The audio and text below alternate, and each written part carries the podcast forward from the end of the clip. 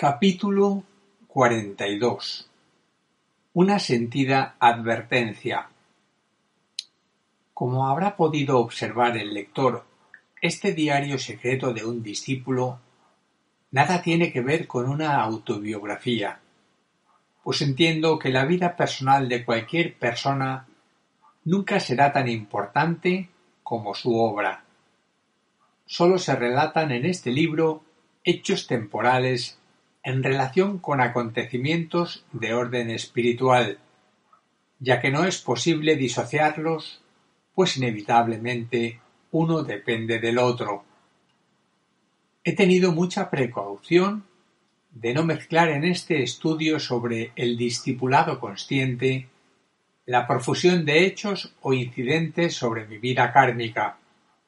que si bien interesantes desde el ángulo de lo anecdótico, los considero como algo muy particular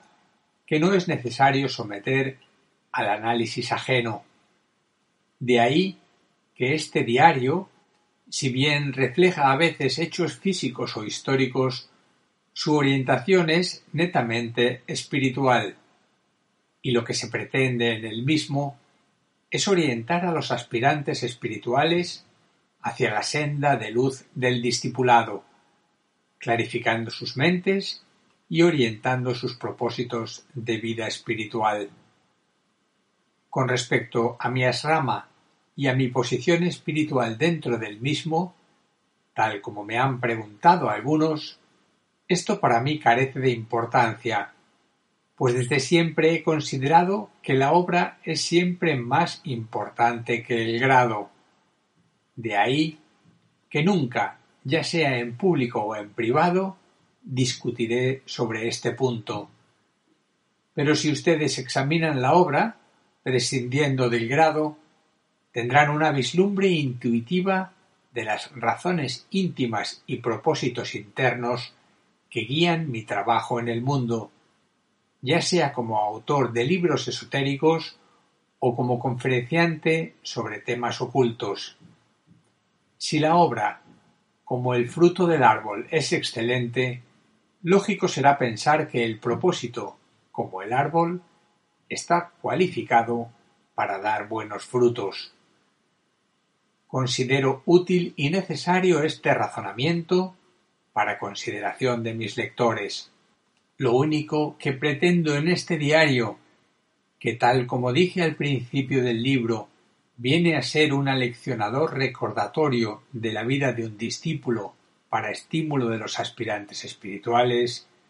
es presentar lo más claramente que sea posible las incidencias internas de la vida de un discípulo de la nueva era,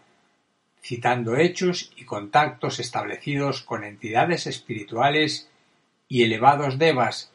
que aun desde el ángulo de la visión impersonal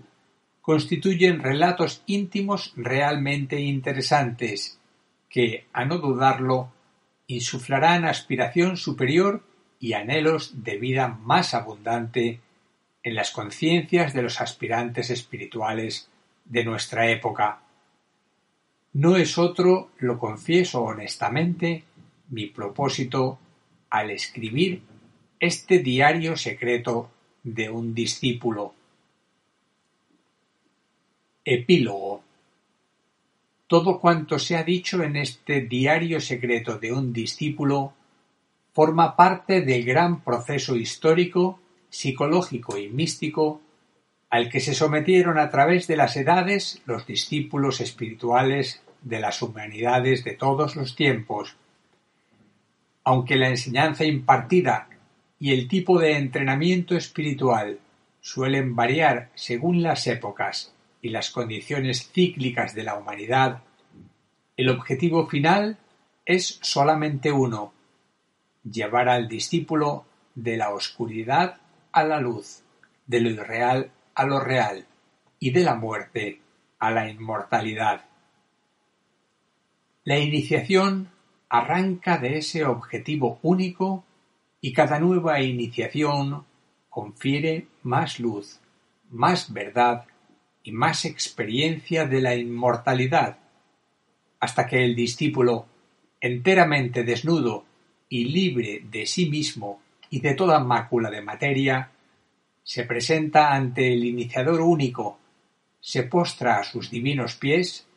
se siente iluminado por el fulgor de su radiante estrella y pronuncia el mantram que ha sido su sostén durante el entero proceso de inversión de las leyes temporales. No yo, Padre,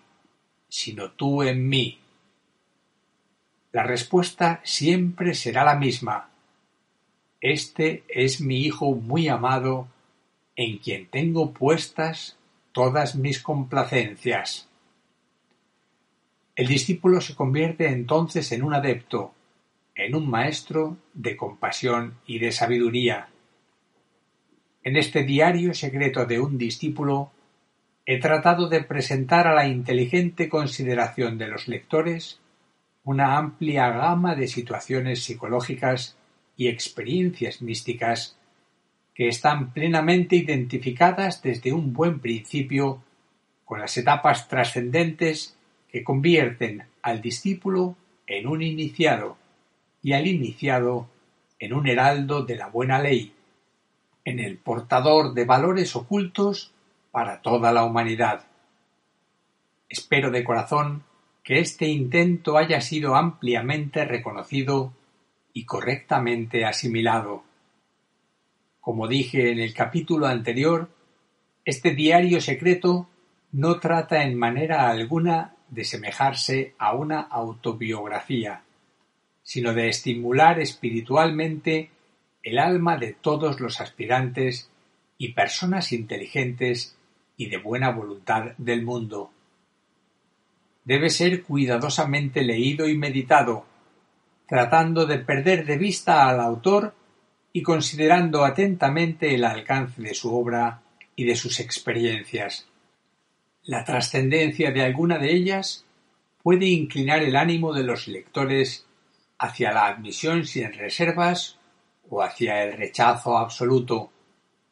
Aconsejo en cada caso la duda razonada y la ayuda de la intuición.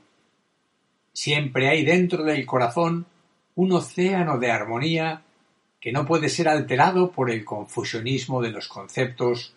o por las mil ecuaciones mentales y que afirma o niega, admite o rechaza